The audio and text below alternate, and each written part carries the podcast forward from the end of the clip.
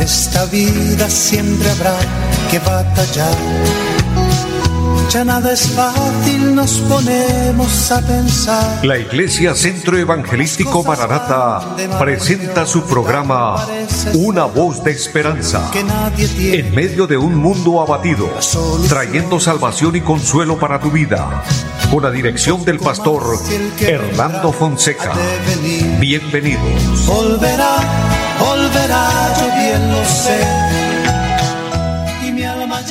muy buenas tardes a todos, amables oyentes. Qué gusto saludarles, bendecirles en el nombre del Señor, diciéndoles bienvenidos a cada uno de ustedes y les invitamos a que disfrutemos este tiempo en la bendición y en la presencia del Señor con cada uno de nosotros. Amados, este programa, Una voz de esperanza, es un programa de bendición porque estamos transmitiendo la voz de Dios, la palabra bendita del Señor. Y la palabra de Dios tiene poder, la palabra de Dios es viva y eficaz. Así que siéntase bendecido, así como le estamos dando la bienvenida, y gocémonos en el Señor. Saludo en esta hora a mi amigo André Felipe, quien está en la parte técnica, y a todos los que se conectan también a través del Facebook, Dios les bendiga. Es una bendición a toda nuestra amable audiencia aquí en esta bella ciudad de Bucaramanga y en toda el área metropolitana. Dios les bendiga. Dios bendiga a los que nos sintonizan también en los pueblos, en las veredas, en los campos.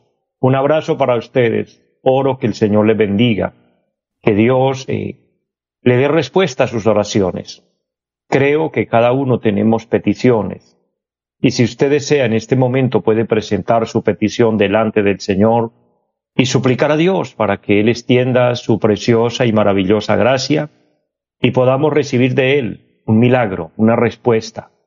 La palabra del Señor dice, claman los justos y Jehová los oye. Por eso eh, yo les invito siempre a orar, a pedirle al Señor que Él se glorifique, que Él nos ayude. Quiero en este momento, antes de orar, obviamente por cada necesidad y presentando todo en las manos del Señor, eh, compartir una palabra, una lectura bíblica.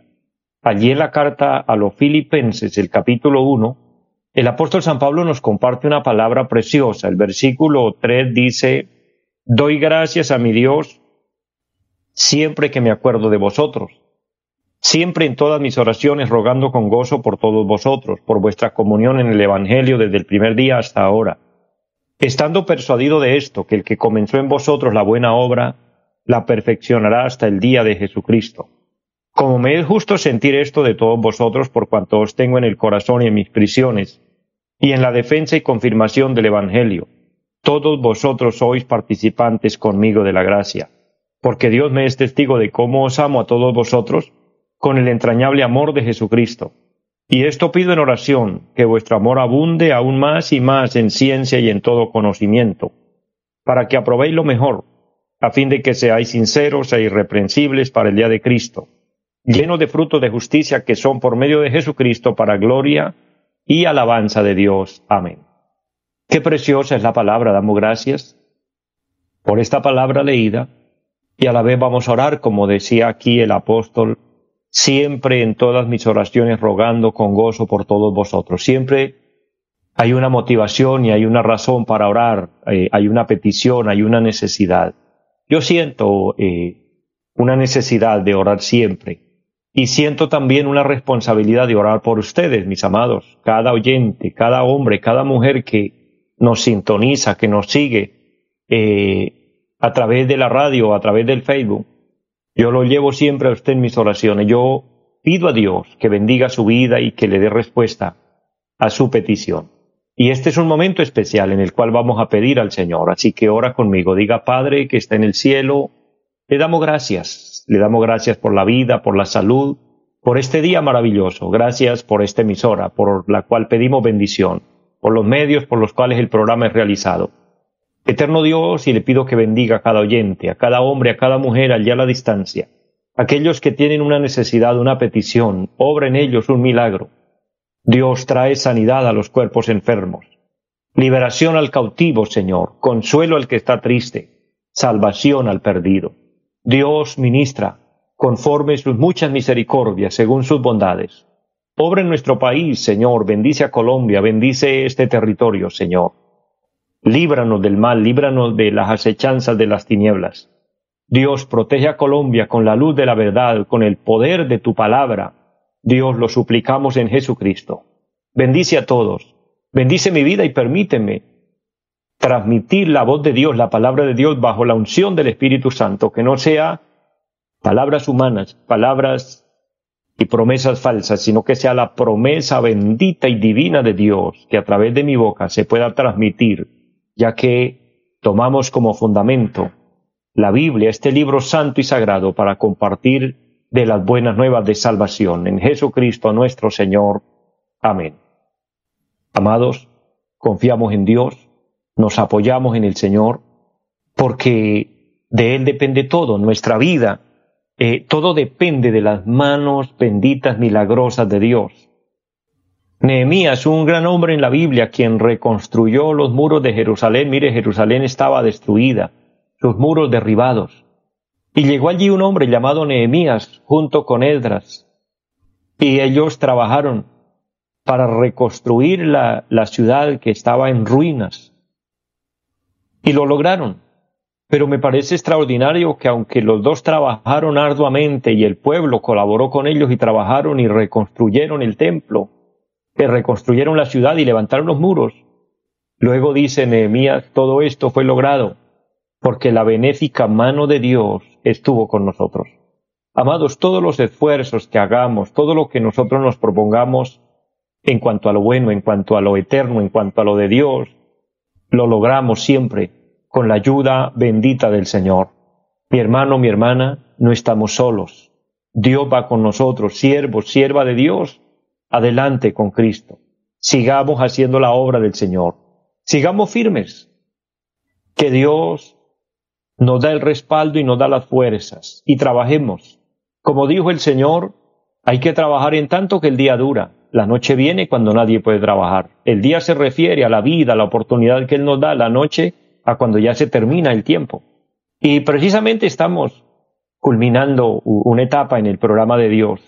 Dios ha trabajado por medio de dispensaciones y estamos ahorita en la dispensación de la gracia. Está a punto de terminar porque, amados, recuerden nuestro anuncio, Cristo viene pronto. Esperamos al Señor, esperamos el sonar de la trompeta y es un acontecimiento eh, de repente. Esto sucederá en cualquier hora el Señor dijo, estén listos, estén preparados, porque puede ser al anochecer, puede ser en la medianoche, puede ser en la madrugada. En cualquier momento, en cualquier hora, el Señor viene. Estemos listos. Pero ¿cómo están listos? Amados, teniendo a Cristo en nuestro corazón. Eso implica un arrepentimiento genuino, un arrepentimiento verdadero. Y la palabra arrepentimiento significa apartarnos de lo malo, dejar de hacer lo malo y volvernos a Dios. Eso implica hacer la voluntad de Dios. San Mateo capítulo 7 versículo 21 dice, No todo el que me dice Señor, Señor entrará al reino de los cielos, sino el que haga la voluntad de mi Padre que está en los cielos. Amados, lo indispensable es hacer la voluntad de Dios. Y para hacer la voluntad de Dios debemos conocer quién es Dios qué le agrada y qué le desagrada a Dios. ¿Cómo lo sabemos? A través de este libro santo, la Biblia. Porque aquí en la palabra del Señor tenemos el testimonio amplio, suficiente de quién es Dios. La Biblia es el manual de convivencia del pueblo cristiano. Es a través de la Biblia que conocemos cómo llevar una conducta que agrade a Dios, cómo encontrar el camino que conduce a la vida eterna y ese camino es Jesucristo. Estemos alerta de esto. Si tiene una Biblia, pídale al Señor sabiduría y estúdiela, ábrela, léela. Asesórese por usted mismo de cuál es la verdad. Qué interesante que es esto. Qué bueno cuando uno tiene la verdad y no espera que, que tenga que otro decírsela, pues usted mismo puede tenerla a través de la palabra bendita del Señor. De esta manera estaremos preparados, estaremos listos, esperando ese momento glorioso. Así que Dios le bendiga, Dios nos ayude a todos y podamos llegar a la meta final. Señor dice, el que persevere hasta el fin, éste será salvo.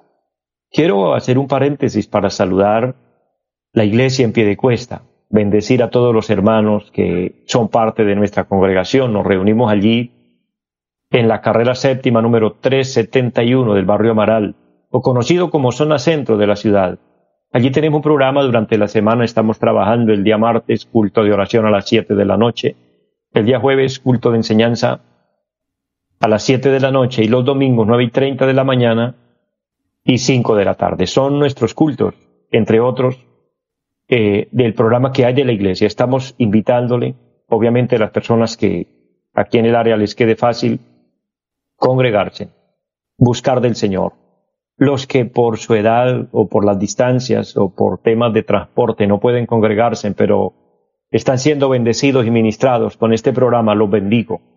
Y quiero motivarles a seguir adelante. Para mí es un honor transmitir para ustedes la palabra de Dios, predicarles todos los días, dejar en su corazón una palabra que ayude en su vida espiritual, y ojalá podamos vernos aquí en algún momento, si Dios nos da la oportunidad, vernos, distinguirnos con los que no hemos podido, con los que ya nos distinguimos. Para mí es una honra saber de ustedes, eh, saber que el programa está siendo de bendición, pero los que no, y de pronto no alcancemos aquí en la tierra, nos veremos en la eternidad. Yo le invito a perseverar, a permanecer. Cuando nos vayamos al cielo, allí nos vamos a saludar, allí vamos a tener tiempo para compartir de las experiencias maravillosas en el Señor.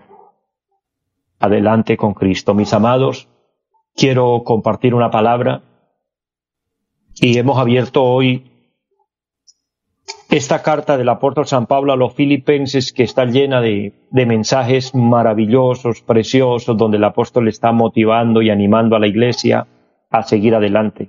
Es Obviamente la motivación es la predicación, es el anhelo, el deseo de, un hombre de Dios, ver que la congregación avance, ver que la congregación no se detenga, no se quede, porque esto no se trata del que empieza no se trata del que duró 20, 30 o más años en el Evangelio, no se trata de que fue cristiano un tiempo y se apartó, no, mi amado, esto se trata de llegar al final, terminar la carrera, el apóstol logró dejarnos esa experiencia maravillosa y la registró en la Biblia, cuando dice, he terminado mi carrera, he acabado el trabajo que me fue encomendado, he hecho lo que Dios me dijo que hiciera, he guardado mi fe, he vivido para Dios.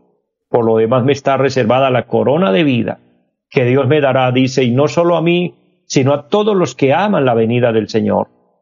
Amados, qué lindo, qué precioso luchar por algo que vale la pena nosotros aquí en la tierra batallamos y luchamos por, por cosas materiales, por tener mejor comodidad y amén, gloria a Dios por esto.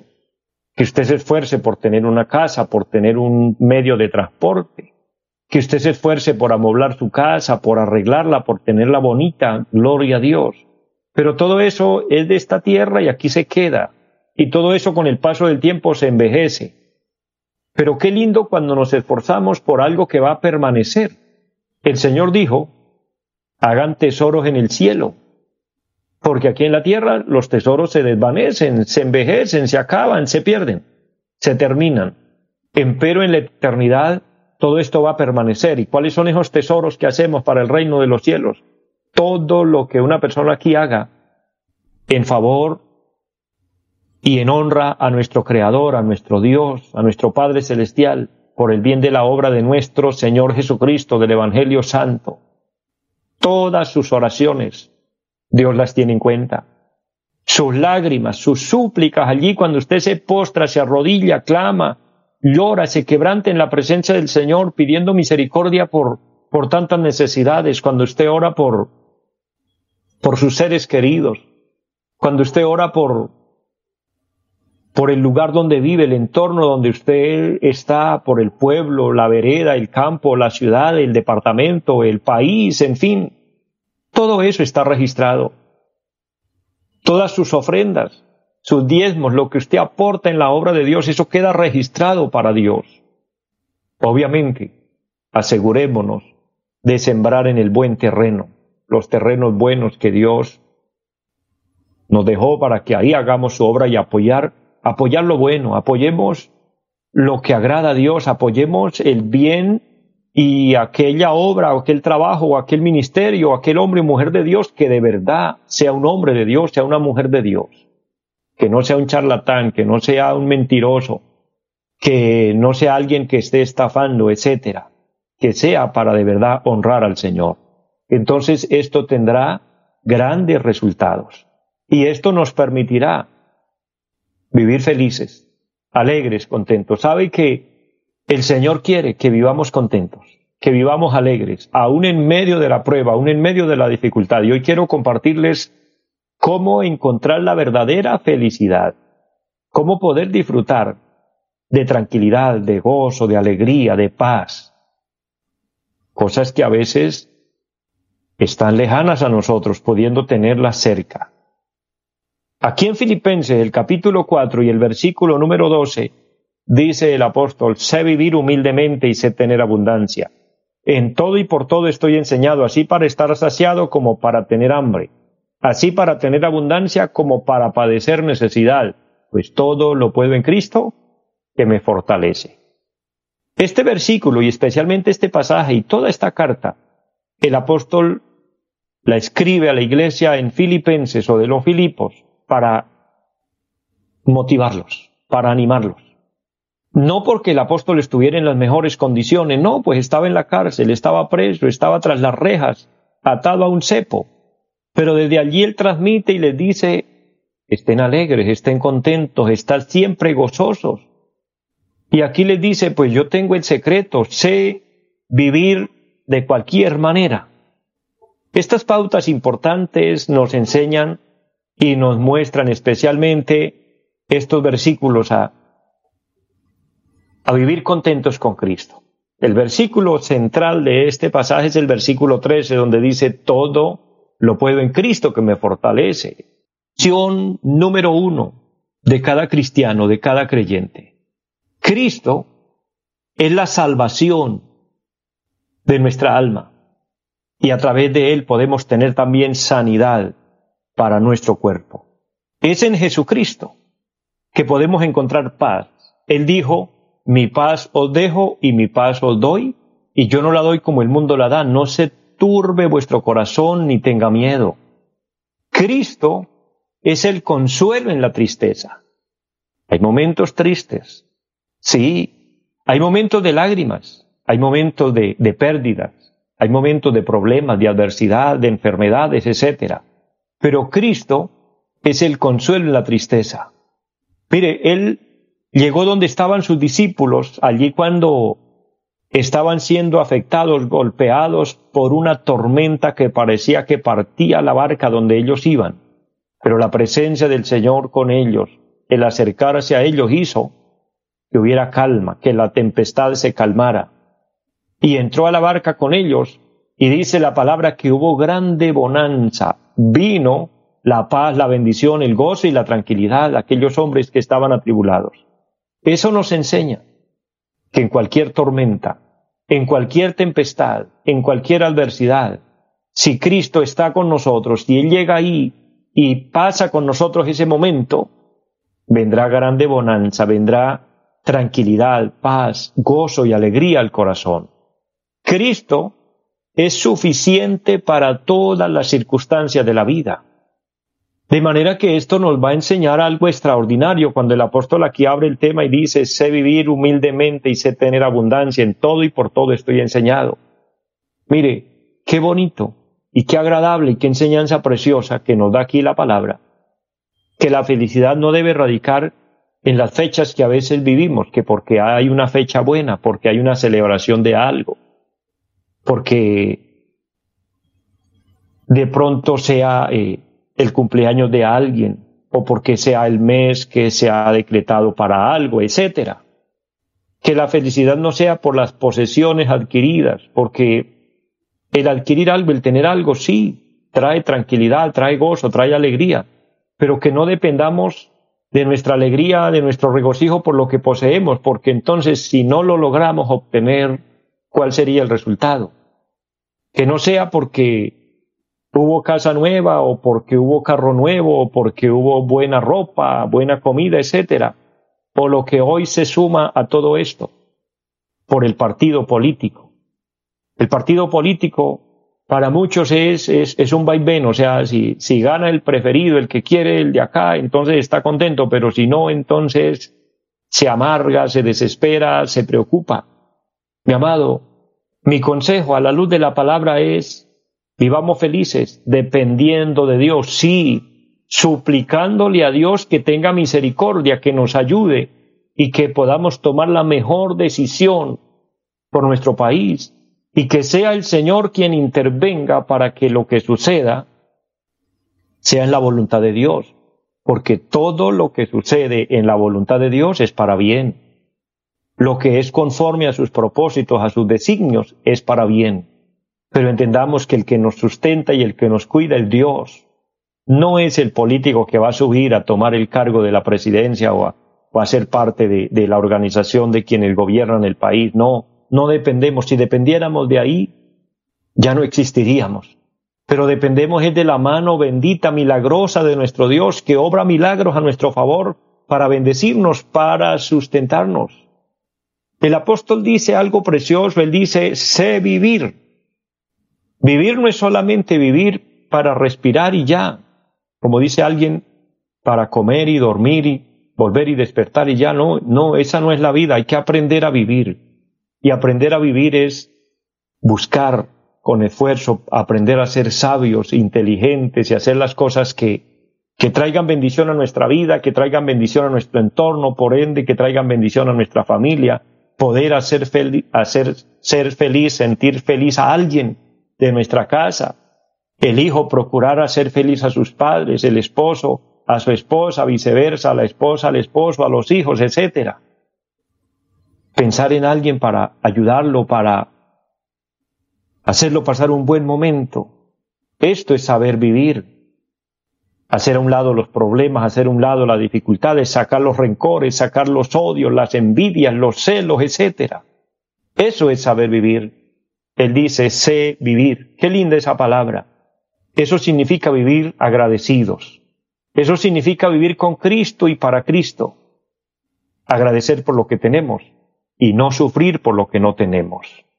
Amados, todo este pasaje nos habla de, de cuidarnos, de no entrar a veces en las comparaciones, que porque allá sí, aquí no, que porque fulano le va bien y a mí no, que porque fulano tiene y yo no tengo. Amados, dice el apóstol, no me preocupa, sé vivir con Cristo, para Cristo, sé vivir humildemente y, y él enfrentaba todo con madurez. Que Dios nos ayude, mis amados, y podamos encontrar la felicidad que se encuentra única y exclusivamente en Cristo, porque todo lo demás será felicidad pero temporal, pasajera, en Él será constante, permanente. En este último minuto, Oraré por aquel hombre, por aquella mujer que quiera tener a Cristo en su corazón y por ende tener felicidad permanente en su vida. Acéptalo. Ora conmigo de esta manera, diga Padre que está en el cielo, en el nombre de Jesucristo le doy gracias. Le pido perdón por todos mis pecados. Reconozco que he fallado, pero hoy abro mi corazón e invito a Cristo para que entres en mí, sea Señor y dueño de mi vida.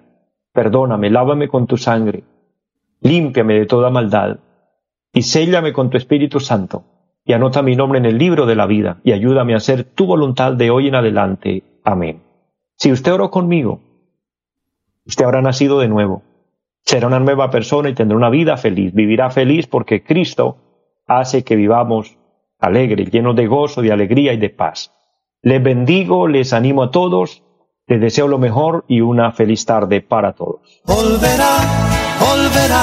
bien lo sé. Los invitamos a nuestra reunión en los días martes 7 de la noche, culto de oración. Jueves 7 de la noche, enseñanza bíblica. Domingos 9 y 30 de la mañana, culto para toda la familia. Y 5 de la tarde, culto evangelístico. Los esperamos en la carrera séptima, número 371, Barrio Amaral, Piedecuesta. Llámenos al 318-767-9537. Volverá, volverá volverá. En esta vida siempre habrá que batallar. Ya nada es fácil, nos ponemos a pensar. La Iglesia Centro Evangelístico Maranata presentó su programa Una voz de esperanza. Los esperamos en nuestra próxima emisión. Volverá, volverá, yo bien lo sé. Mi alma ya se desespera por volar